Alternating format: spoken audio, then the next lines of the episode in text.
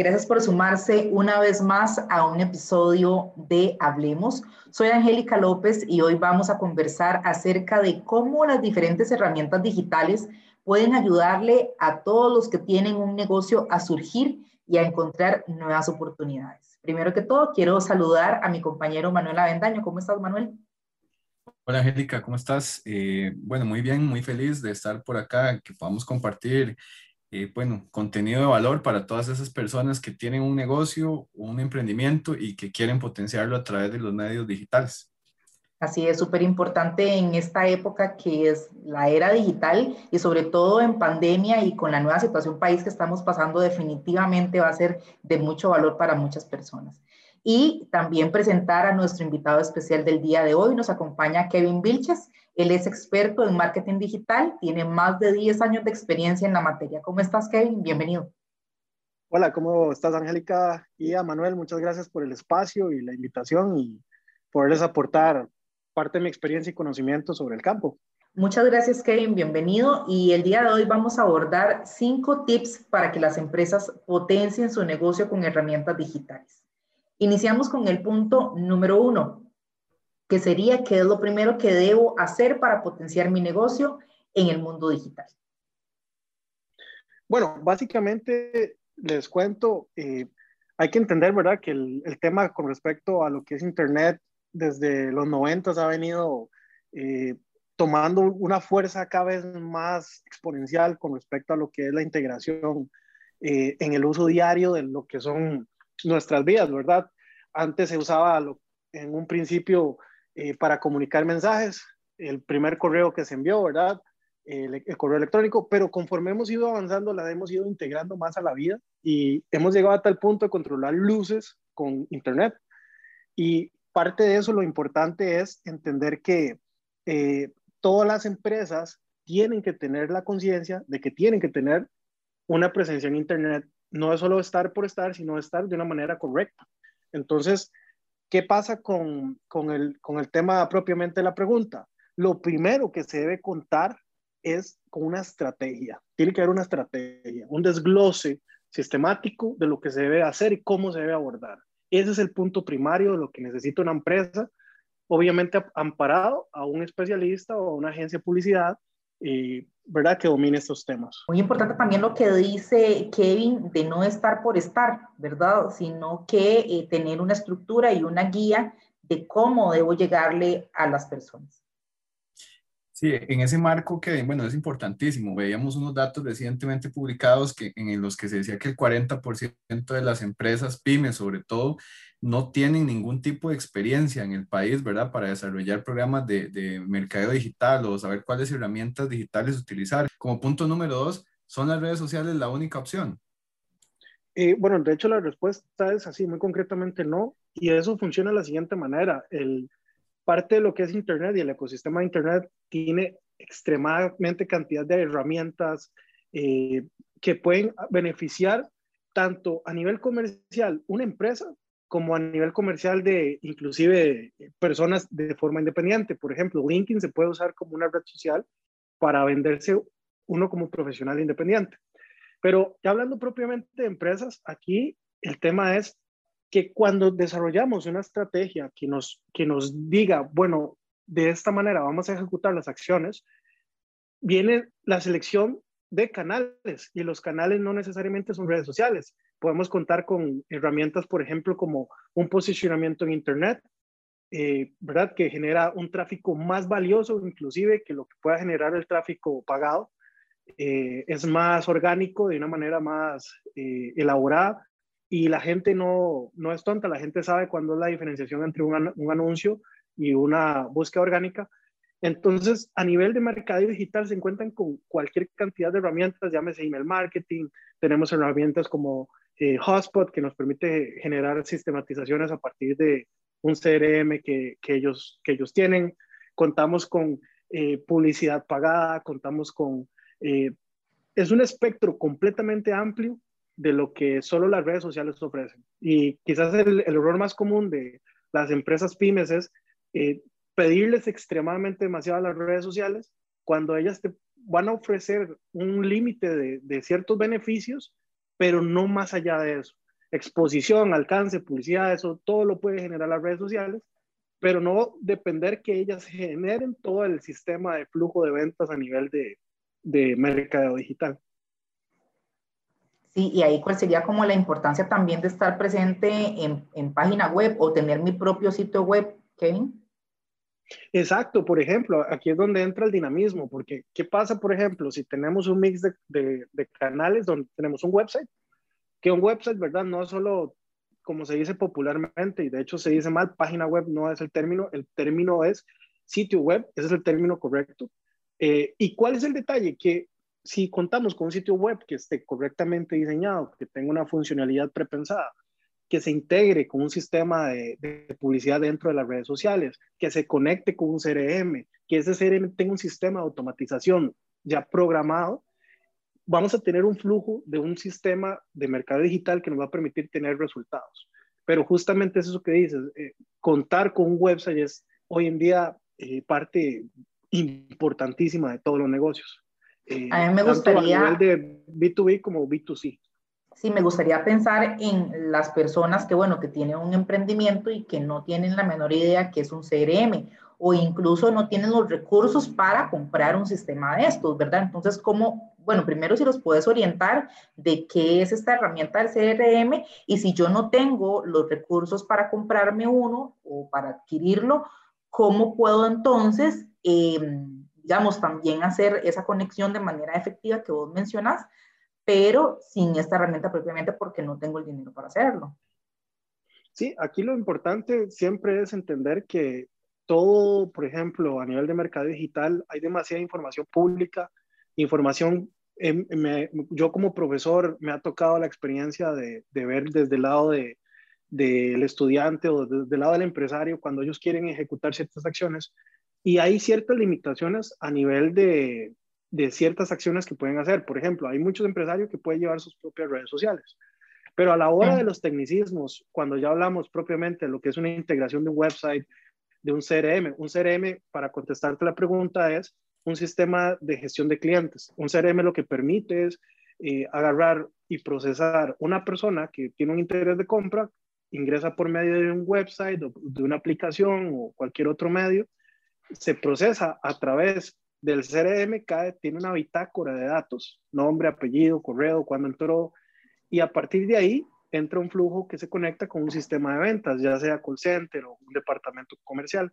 Pero en los CRMs, eh, bueno, hay, hay unos que son gratuitos, hay unos que son freemium. Freemium quiere decir que te ofrecen ciertas eh, funcionalidades gratuitas y a partir de que ya uno quiere tal vez un poquito más del CRM, tienes que pagar para que eh, puedas tener esos beneficios. Pero a partir de eso, eh, hay que entender que si bien es cierto, podemos ejecutar ciertas acciones de forma independiente, hay ciertas integraciones que nos van a tomar el tiempo de aprender o tener que contratar a una persona. Entonces, mi recomendación siempre es ampararse a alguien que ya maneje el, tema, eh, ya sea un especialista independiente, una agencia, eh, inclusive los programadores web también pueden hacer ese tipo de integraciones. Son tecnicismos que requieren un poquito de conocimiento para poderlos integrar y, poderlos ejecutar. Pero hay herramientas que son eh, gratuitas. Ese punto me, me, parece muy valioso porque, eh, bueno, incluso hay redes sociales que permiten implementar algunas campañas, ¿verdad? Para atraer a personas interesadas, lo que se conoce como leads, y para generar una especie de funnel de conversión de manera pues más, más, menos estructurado que si tuviera un CRM. ¿Cómo puede una empresa, y esto como punto número tres o como tip número tres, cómo puede una empresa identificar cuáles son las herramientas idóneas para su negocio, también sujetas a sus posibilidades, porque no todos tienen el dinero al inicio para contratar una agencia o un especialista? Bueno, ahí lo, yo siempre lo, lo, he llevado en dos campos. Uno es eh, la contratación, es decir, especializar, que alguien me pueda a mí desarrollar mi, mi, estrategia, o hacerlo interno, ¿verdad? De in-house, que quiere decir pues que la persona con sus propios recursos, tanto a nivel intelectual como a nivel de, de, de recurso humano, pueda ejecutarlo. Pero ambas tienen sus pros y sus contras. Eh, el detalle con eso es que cuando se quiere ejecutar una estrategia, eh, una estrategia tiene que ser basada en la experiencia de alguien que ya haya pasado, porque desarrollar una estrategia solo por desarrollarla, creo que es el primer error. Tiene que ser alguien de, experiencia. Eh, si fuera el caso, entre más grande la estrategia, más complicada. Entre más canales y más herramientas metas dentro de esa estrategia, más complejo va a ser. Entonces, mi recomendación es, yo siempre digo, es mejor dominar una herramienta o dos que dominar diez, ¿verdad? Por un tema de tiempo, de aprendizaje, de experiencia. Entonces, eh, ¿cómo se pueden seleccionar las herramientas más idóneas? Basadas en la estrategia. Pero si la estrategia eh, de pronto requiere más esfuerzos, más canales y más medios, eh, ampararse con alguien que sepa. Si no, entonces hacerlo de forma independiente, pero reducir la cantidad de herramientas. Por ejemplo, seleccionar redes sociales, decir, bueno, vamos a hacer un website. hay diferentes formas de hacer websites. Se puede hacer completamente customizado o se puede hacer a través de Wix o alguna herramienta eh, ¿verdad? Que sea un drag and drop y que permita crear el website de forma autónoma. Eh, pero a partir de eso, la estrategia es la que regula todo lo que tiene que ver con qué, medios o qué herramientas vamos a utilizar. Pero para las pymes, yo siempre recomiendo, hazlo bien en Facebook, hazlo bien en Instagram, tengo un website, no te compliques, porque si te complicas no vas a terminar haciendo las cosas bien y, y eso te va a afectar tanto a nivel de, de, ventas como a nivel de los clientes, van a ver de pronto website abandonado, no, no tener website. Entonces, mi recomendación siempre es esa, basados en la estrategia y a partir de ahí, ver qué recursos de tiempo tenemos, recursos económicos, recurso humano, y a partir de ahí definir cómo ejecutar esa estrategia. Hey, a mí me gustaría devolverme un poquitito a donde mencionabas el tema del CRM, bueno, que es un sistema automatizado que que vincula, ¿verdad? Lo que decías, el, el prospecto que me interesa a mí que me compre con, por ejemplo, el call center o, por ejemplo, con el área de ventas. Sin embargo, existe una realidad y es que muchísimas de las personas que tienen emprendimientos en el país son unipersonales, ¿verdad? O sea, yo soy el vendedor, yo soy el del call center, yo soy el de las redes sociales y una, un día de estos me hacía mucha gracia porque sigo a una muchacha que tiene un emprendimiento de ropa y precisamente ella hacía como un reel, ¿verdad? Donde decía, eh, yo soy, soy, ¿verdad? Eh, yo hago absolutamente todo en mi negocio y esa es la realidad de la mayoría de emprendedores. Entonces a mí me gustaría también hablarle a esa gente eh, porque el sistema va a vincularla con ella misma. Entonces, ¿cómo, cómo, podemos, ¿cómo podemos también orientarlos? Claro, yo creo que en ese caso mi recomendación siempre ha sido la formación, la autoformación. Por ejemplo, en Internet hay extremadamente cualquier cantidad de, cursos, de, por ejemplo, bueno, yo soy colaborador en una plataforma que se llama Platzi, que ellos manejan eh, todo lo que tiene que ver con, con cursos, ¿verdad?, de diferentes campos, tanto a nivel de programación web como eh, inteligencia artificial, redes sociales, etcétera yo siempre recomiendo a los microempresarios, eh, muchos, tengo bastantes amigos que son microempresarios, me, como profesor me tocó atender bastantes, y mi recomendación es, eh, autofórmense, busquen un curso, busquen algún tipo de, tip. YouTube tiene extremadamente cantidad de, herramientas completamente gratuitas donde uno puede aprender. Eh, hay, hay, eh, Google tiene una, una, plataforma que se llama Google Activate, ¿verdad? Es completamente gratuita y permite la autoformación, porque esto no es fácil, eso es lo primero que yo siempre les digo. Las redes sociales a, nivel de usuario, cualquiera las puede usar, están diseñadas para que cualquiera las use, pero a nivel profesional no. A nivel profesional se implica un conocimiento. Entonces, la manera más responsable de un microempresario sería la autoformación y aprender a utilizarlos. No es física cuántica, no es la NASA, siempre lo he dicho, no es algo sumamente complicado, pero es algo que va a requerir tiempo y va a requerir un tiempo de formación.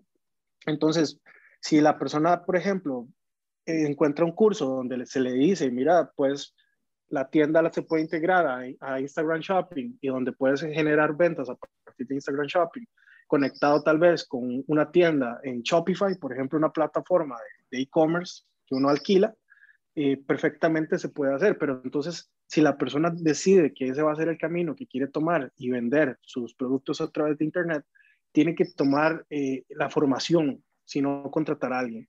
Pero ese, ese es el tema aquí, la autoformación eh, para los microempresarios, porque yo los entiendo, sé que algunos no tienen los recursos, eh, sé que algunos tienen limitaciones, los entiendo y he trabajado con ellos, pero ese es mi consejo como profesional, les digo, es mejor la autoformación y sacar el tiempo para, para, para, y hay cursos muy baratos, hay cursos que valen 10 dólares, 12 dólares. Entonces no está pegado al techo tampoco, hay, hay demasiadas posibilidades. Cuando yo empecé en esto en el 2008, no había posibilidades, no existía ningún tipo de información en Internet, era información que había que irla procesando a medida que ibas ejecutando. Hoy en día no, hoy en día ya hay demasiadas opciones para aprendizaje. En, en ese punto, bueno, usted toca dos, dos, conceptos que son fundamentales, ¿verdad? Uno es que esto no es magia, no sucede de un día para otro, y dos, que se necesita paciencia y conocimiento. Muchos de los pequeños empresarios en el país, pues de ahí tienen negocios y, y empiezan con, de manera muy, tal vez desorganizada, a hacer publicidad en redes sociales o, o habilitan algún canal en, en WhatsApp pero no son constantes, ¿verdad? O ven que tal vez no están recibiendo o pretenden hacer ventas de un día para otro rápido por medio de estos canales y, al ver que requieren mantenimiento, atención, una estrategia, eh, claudican, ¿verdad? En sus esfuerzos. Eh, ¿qué, ¿qué, recomendación o consejo se les puede dar a estas personas, ¿verdad? Que tal vez han empezado a, dar unos primeros pasos y todavía no reciben esos, esos frutos que esperan de, de este tipo de estrategias. Sí, bueno, eh, toda estrategia. A mí me ha tocado trabajar con bancos, con, empresas este, multinacionales que operan fuera del país, eh, empresas bastante importantes en Costa Rica. He trabajado con empresas medianas, empresas pequeñitas, he trabajado con todos los tipos de empresas.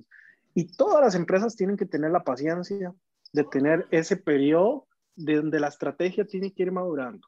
Entonces, cuando hablamos de microempresarios, propiamente, ellos tienen que tener esa paciencia. Me ha pasado y me ha tocado la experiencia de que me contratan eh, como consultor y me dicen, bueno, es que quiero que me, me ayude, me desarrolle la estrategia, yo les ayudo. Eh, muchas veces hago estas cosas no por un tema solo de economía, lo hago también por un tema de que sé que, ¿verdad? Al ayudar a alguien más, eh, esa, esa, esa, persona puede crecer la empresa, pueden contratar, etc. Y cuando me acerco a ellos y les digo, bueno, vamos a hacerlo de esta manera, y pasa una semana y no hay resultados inmediatos, pasan dos semanas y así, eh, ya se frustran. Y ahí es donde está el, error. Tienen que tener la paciencia de sostener la gestión eh, consecutivamente. Esto es muy similar y yo por eso siempre lo he manejado como los médicos. Me ha tocado asesorar médicos, pero un buen médico siempre te va a explicar las situaciones y la periodicidad de lo que una pastilla o un medicamento va a tardar en hacer efecto.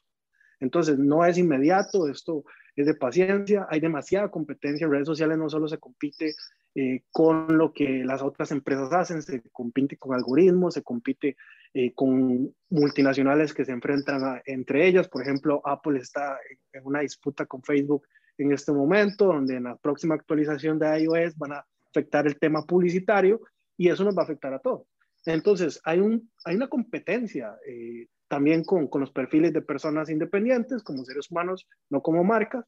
Entonces, pretender que, que se le va a meter 5 dólares y se va a convertir en, en ¿verdad? En 500 mil colones, 50 mil o lo que sea, eh, eso es un poco irreal. Eh, es, es más bien tener la paciencia de ir ejecutando paso a paso y progresivamente cambiando y haciendo los ajustes necesarios para que la estrategia sea lo más efectiva posible.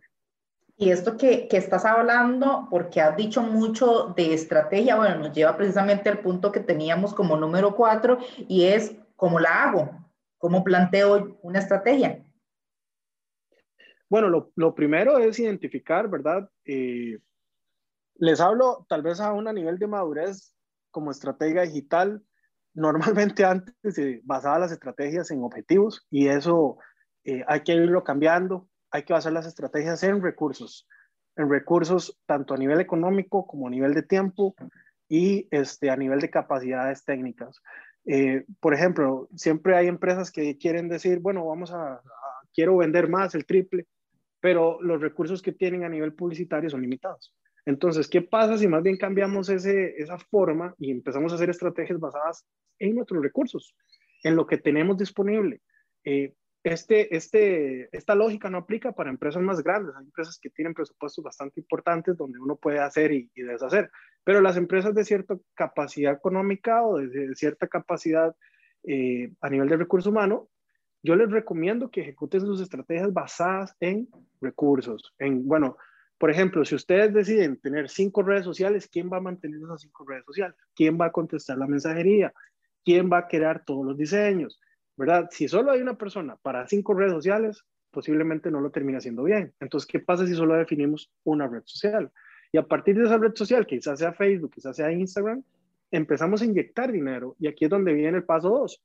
Seleccionamos los objetivos basados en recursos y se seleccionamos los canales. Y a partir de los canales seleccionamos el presupuesto publicitario. Es muy importante contar con un presupuesto de inyección a las plataformas. No se puede solo pretender que a partir de, de la forma orgánica, es decir, de donde no se inyecta dinero, se pretendan resultados. Hay que obligatoriamente hoy en día, en el 2021, inyectar dinero. Entonces hay que definir un presupuesto para eso. Hay que definir un presupuesto de, de, creación de contenidos eh, por un tema de tiempo, más que economía. ¿Quién hace los diseños? Si no sé diseño gráfico, tengo que pagarle a alguien inevitablemente. Lo puedo hacer en Canva, sí, posiblemente no se vea bien. Puedo hacer mi test, puedo intentar hacerlo yo. Si veo que tengo resultados, lo puedo continuar haciendo hasta que tenga la economía para que lo haga un profesional del diseño gráfico. Eh, pero justamente eh, es ir como hilando esos puntos, eh, definición de canales, cuáles redes sociales se van a utilizar, si va a haber website, si vamos a usar el, el WhatsApp Business como una herramienta válida. y de ahí básicamente son los puntos, no todos, pero son los puntos más claves a la hora de definir una estrategia y a partir de ahí eh, ya se puede ejecutar una estrategia propia para una empresa micro. y bueno, eh, es importante también porque eh, bueno, tal vez mucha gente que, que está escuchando este podcast está familiarizándose con algunos conceptos y con algunas cosas, ¿verdad? Otros ya tal vez han recorrido parte del camino que usted nos ha dicho y tal vez están repasando en sus cabezas, ¿verdad? Mucho de lo que, de lo que usted ha, ha estado desarrollando.